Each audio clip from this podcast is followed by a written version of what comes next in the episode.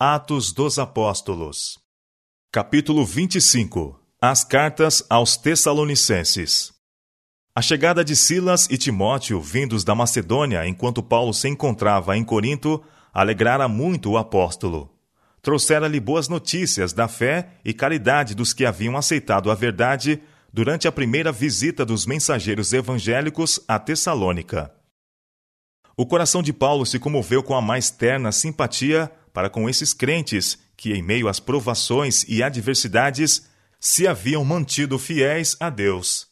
Desejou muito visitá-los pessoalmente. Como, porém, isso fosse impossível, então escreveu-lhes.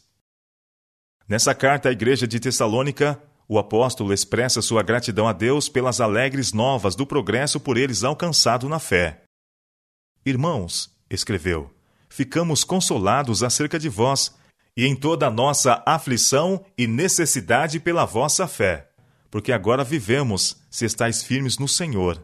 Porque que ação de graças poderemos dar a Deus por vós, por todo o gozo com que nos regozijamos por vossa causa diante do nosso Deus, orando abundantemente dia e noite, para que possamos ver o vosso rosto e supramos o que falta à vossa fé? Sempre damos graças a Deus por vós todos, fazendo menção de vós em nossas orações, lembrando-nos sem cessar da obra da vossa fé, do trabalho da caridade e da paciência da esperança em nosso Senhor Jesus Cristo, diante de nosso Deus e Pai. 1 Tessalonicenses capítulo 1, verso 2 e 3. Muitos dos crentes de Tessalônica haviam se convertido dos ídolos a Deus, para servir ao Deus vivo e verdadeiro. Eles haviam recebido a palavra em muita tribulação e seu coração estava cheio do gozo do Espírito Santo. O apóstolo declarou que, em sua fidelidade em seguir ao Senhor, haviam eles sido exemplo para todos os fiéis na Macedônia e Acaia. Essas palavras de louvor não eram imerecidas, porque por vós, escreveu ele, soou a palavra do Senhor não somente na Macedônia e Acaia, mas também em todos os lugares a vossa fé para com Deus se espalhou. 1 Tessalonicenses capítulo 1, versos 6 a 8. Os crentes de Tessalônica eram verdadeiros missionários. Seu coração estava inflamado de zelo pelo seu Salvador, que os livrara do temor da ira futura. Mediante a graça de Cristo, uma transformação maravilhosa ocorrera na vida deles, e a palavra do Senhor, por eles pregada, era acompanhada de poder. Por intermédio das verdades apresentadas, seus corações foram ganhos e salvos acrescentados ao número dos crentes. Nessa primeira epístola, Paulo se referiu à sua maneira de trabalhar entre os tessalonicenses. Declarou que não tinha procurado ganhar conversos mediante engano ou fraude. Mas, como fomos aprovados de Deus, para que o Evangelho nos fosse confiado, assim falamos, não como para agradar aos homens, mas a Deus que prova os nossos corações. Porque, como bem sabeis, nunca usamos de palavras lisonjeiras, nem houve um pretexto de avareza.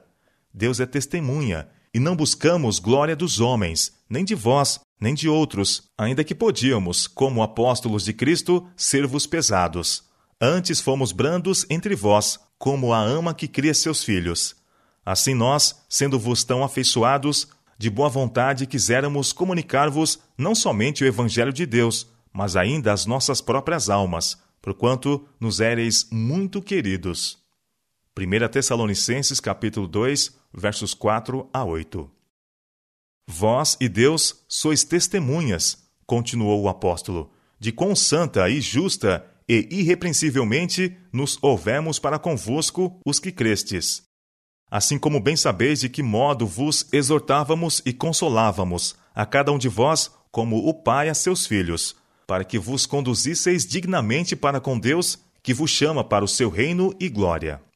Pelo que também damos sem cessar graças a Deus, pois havendo recebido de nós a palavra da pregação de Deus, a recebestes, não como palavra de homens, mas, segundo é na verdade, como palavra de Deus, a qual também atua em vós os que crestes.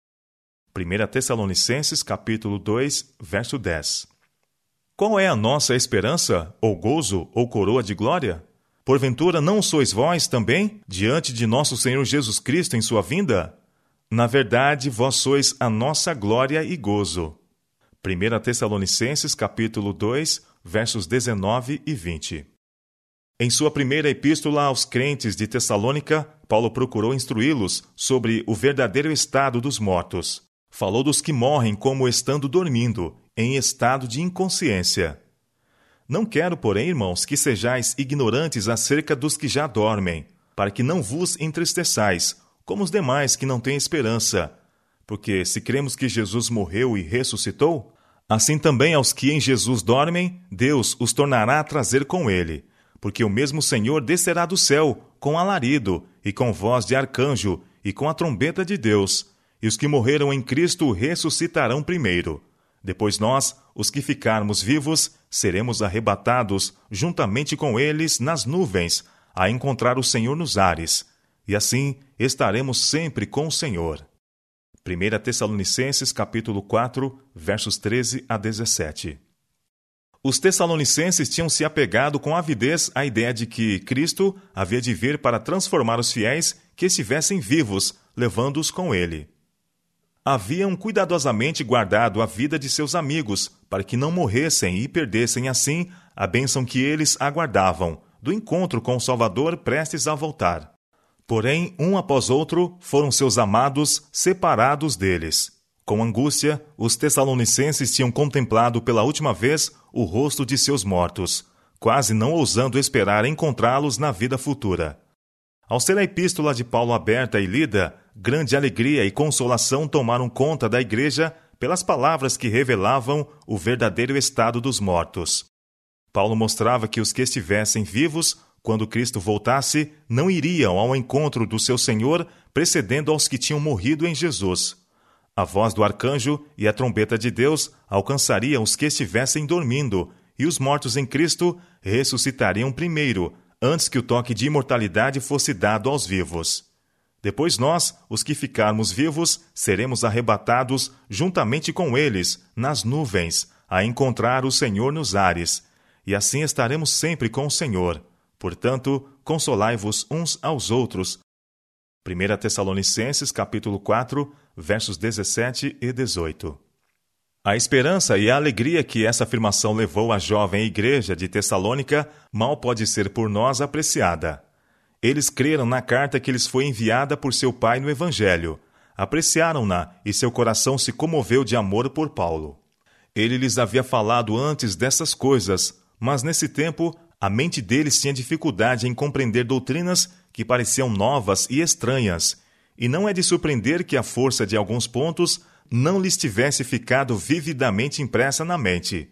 Mas eles estavam famintos da verdade e a epístola de Paulo deu-lhes nova esperança e alento, e mais firme fé em Cristo, e mais profunda afeição por aquele que, por intermédio de sua morte, tinha trazido à luz vida e imortalidade.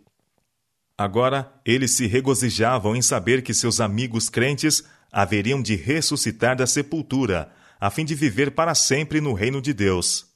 As trevas que tinham envolvido o lugar de repouso dos mortos fora dispersada um novo esplendor coroava a fé cristã, e eles viram uma nova glória na vida, morte e ressurreição de Cristo. Aos que em Jesus dormem, Deus os tornará a trazer com ele, escreveu Paulo.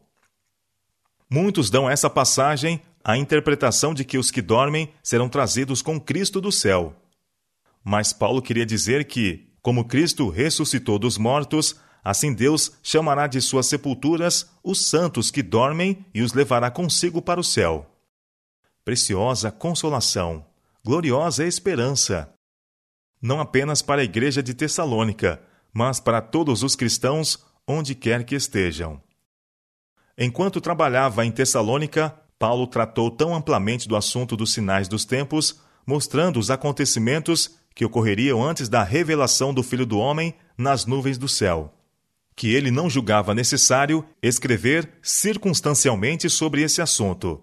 Entretanto, especificamente se referiu ao que havia ensinado anteriormente. Acerca dos tempos e das estações, não necessitais de que vos escreva. Disse ele. Porque vós mesmos sabeis muito bem que o dia do Senhor virá como o ladrão de noite, pois que quando disserem a paz e segurança, então lhe sobrevirá repentina destruição. 1 Tessalonicenses capítulo 5, versos 1 a 3.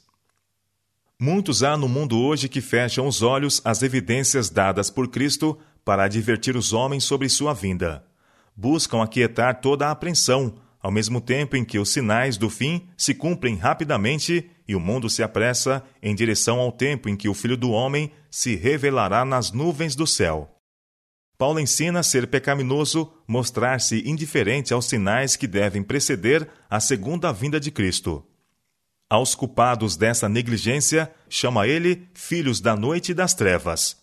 Ao vigilante e atento, anima ele com estas palavras: Mas vós, irmãos, já não estáis em trevas, para que aquele dia vos surpreenda como um ladrão, porque todos vós sois filhos da luz e filhos do dia. Nós não somos da noite nem das trevas. Não durmamos, pois, como os demais, mas vigiemos e sejamos sóbrios. 1 Tessalonicenses capítulo 5, versos 4 a 6. Especialmente importantes para a igreja em nosso tempo são os ensinamentos do apóstolo sobre esse ponto. Para os que vivem tão próximo da grande consumação, as palavras de Paulo devem ter eloquente força.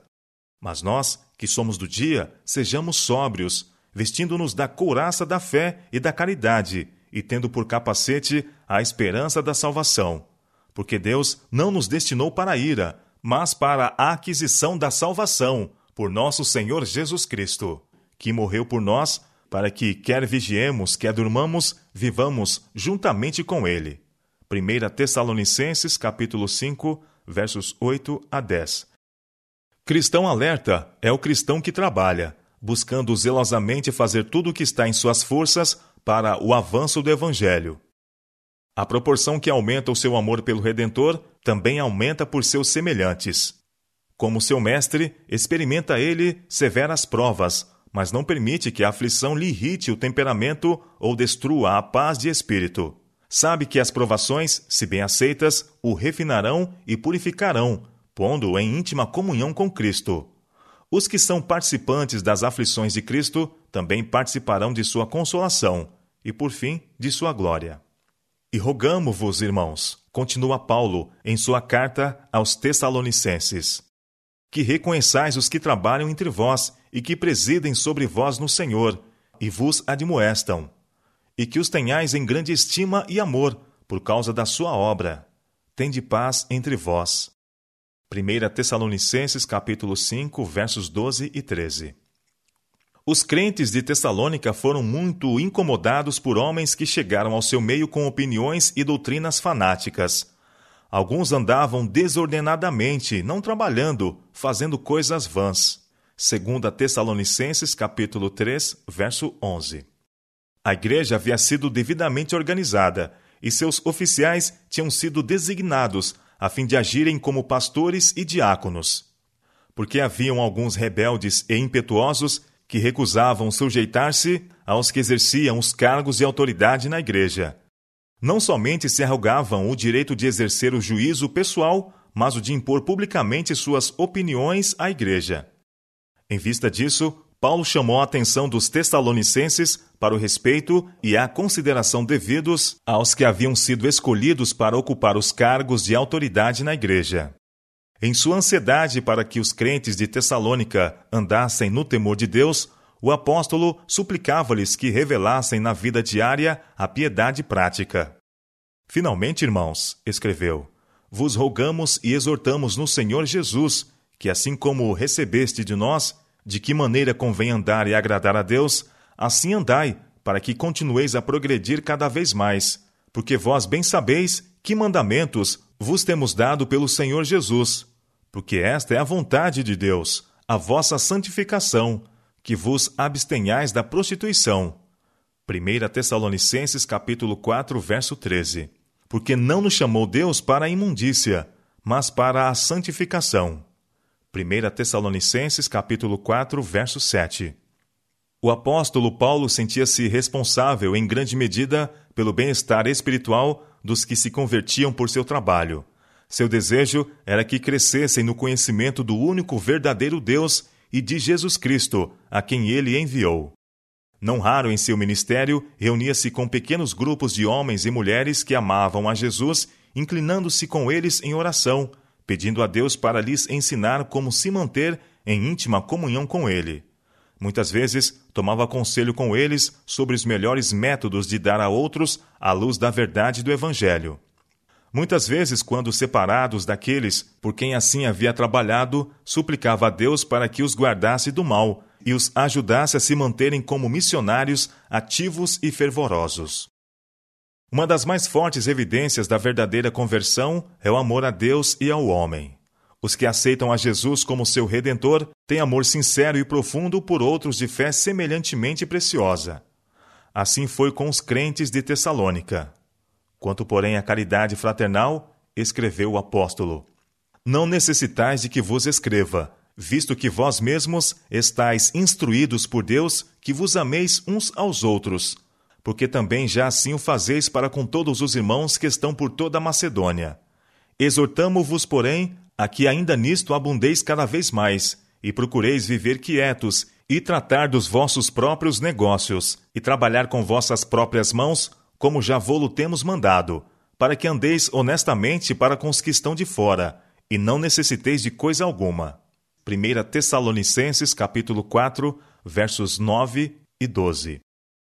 E o Senhor vos aumente e faça crescer em caridade, uns para com os outros e para com todos, como também nós para convosco, para confortar o vosso coração, para que sejais irrepreensíveis em santidade de nosso Deus e Pai, na vinda de nosso Senhor Jesus Cristo com todos os seus santos. 1 Tessalonicenses capítulo 3, versos 12 e 13. Rogamo-vos também, irmãos, que admoesteis os desordeiros, consoleis os de pouco ânimo, sustenteis os fracos e sejais pacientes para com todos. Vede que ninguém dê a outrem mal por mal, mas segue sempre o bem, tanto uns para com os outros como para com todos. Regozijai-vos sempre, orai sem cessar. Em tudo dai graças, porque essa é a vontade de Deus em Cristo Jesus para convosco. 1 Tessalonicenses capítulo 5, versos 14 a 18. O apóstolo advertiu os tessalonicenses a não desprezar o dom de profecia, e nas palavras, não extingais o espírito. Não desprezeis as profecias, examinai tudo, retende o bem. Ele ordenou uma cuidadosa discriminação entre o falso e o verdadeiro. Suplicou-lhes que se abstivessem de toda a aparência do mal e concluiu sua carta com uma oração para que Deus o santificasse em tudo, para que em espírito e alma e corpo fossem plenamente conservados irrepreensíveis para a vinda de nosso Senhor Jesus Cristo. Fiel é o que vos chama, acrescentou, o qual também o fará. 1 Tessalonicenses capítulo 5, versos 19 a 24.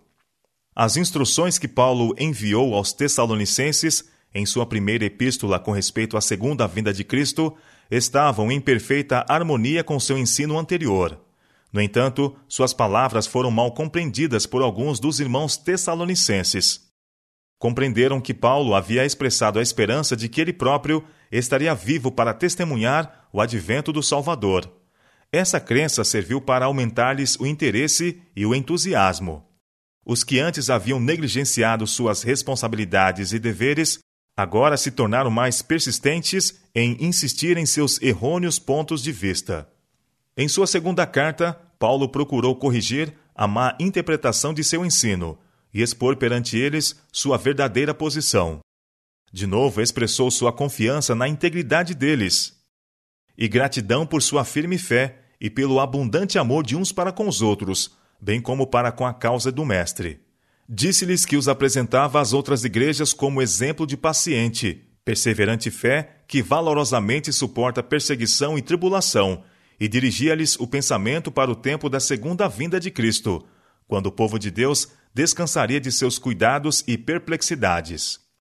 Nós mesmos, escreveu ele, nos gloriamos de vós nas igrejas de Deus por causa da vossa paciência e fé, e em todas as vossas perseguições e aflições que suportais e vós que sois atribulados, descanso conosco. Quando se manifestar o Senhor Jesus desde o céu com os anjos do seu poder, como labareda de fogo, tomando vingança dos que não conhecem a Deus e dos que não obedecem ao Evangelho de nosso Senhor Jesus Cristo, os quais, por castigo, padecerão eterna perdição, ante a face do Senhor e a glória de seu poder. Pelo que também rogamos sempre por vós, para que o nosso Deus vos faça dignos da sua vocação e cumpra todo o desejo da sua bondade e a obra da fé com poder, para que o nome de nosso Senhor Jesus Cristo seja em vós glorificado e vós nele, segundo a graça de nosso Deus e do Senhor Jesus Cristo. Segundo a Tessalonicenses capítulo 1, versos 4 a 8. Mas antes da vinda de Cristo, deviam ocorrer importantes acontecimentos no mundo religioso, preditos em profecias. O apóstolo declarou: Não vos movais facilmente do vosso entendimento, nem vos perturbeis, quer por espírito, quer por palavra, quer por epístola, como de nós, como se o dia de Cristo estivesse já perto. Ninguém de maneira alguma vos engane, porque não será assim sem que antes venha a apostasia e se manifeste o homem do pecado, o filho da perdição, o qual se opõe e se levanta contra tudo que se chama Deus ou se adora, de sorte que se assentará como Deus no templo de Deus, querendo parecer Deus. Segundo Tessalonicenses capítulo 2, versos 2 a 4. As palavras de Paulo não deviam ser mal interpretadas. Não pretendiam ensinar que ele, por especial revelação, tivesse advertido os tessalonicenses da imediata vinda de Cristo. Tal posição causaria confusão de fé, pois o desapontamento geral leva à incredulidade.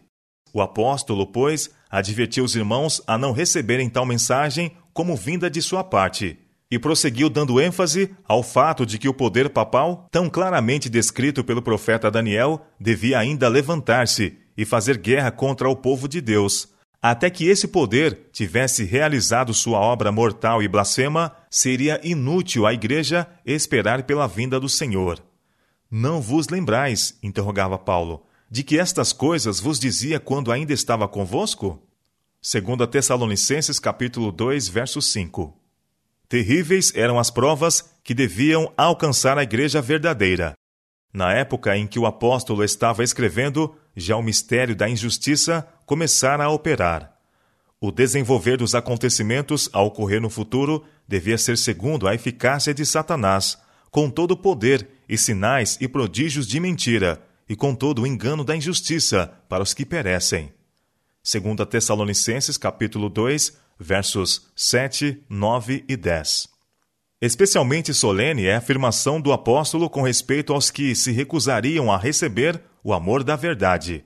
E por isso, declarou ele a respeito de todos os que deliberadamente rejeitam a mensagem da verdade. Deus lhes enviará a operação do erro, para que creiam a mentira, para que sejam julgados todos os que não creram a verdade, antes tiveram prazer na iniquidade. 2 Tessalonicenses capítulo 2, versos 10 a 12. As pessoas não podem rejeitar impunemente as advertências que Deus em sua misericórdia lhes envia. Deus retira seu espírito dos que persistem em desprezar essas advertências, deixando-os na dependência do engano que amam. Assim esboçou Paulo a desastrosa obra desse poder do mal que devia continuar através dos longos séculos de trevas e perseguição, antes da segunda vinda de Cristo. Os crentes de Tessalônica tinham esperado por libertação imediata. Agora eram admoestados a assumir corajosamente e no temor de Deus a obra que estava diante deles. O apóstolo mandou que não negligenciassem seus deveres nem se resignassem à expectativa inútil. Depois de sua ardente expectativa de imediato livramento, a rotina da vida diária e a oposição que teriam de enfrentar pareceriam duplamente desalentadoras. Portanto, ele os exortava a permanecer firmes na fé.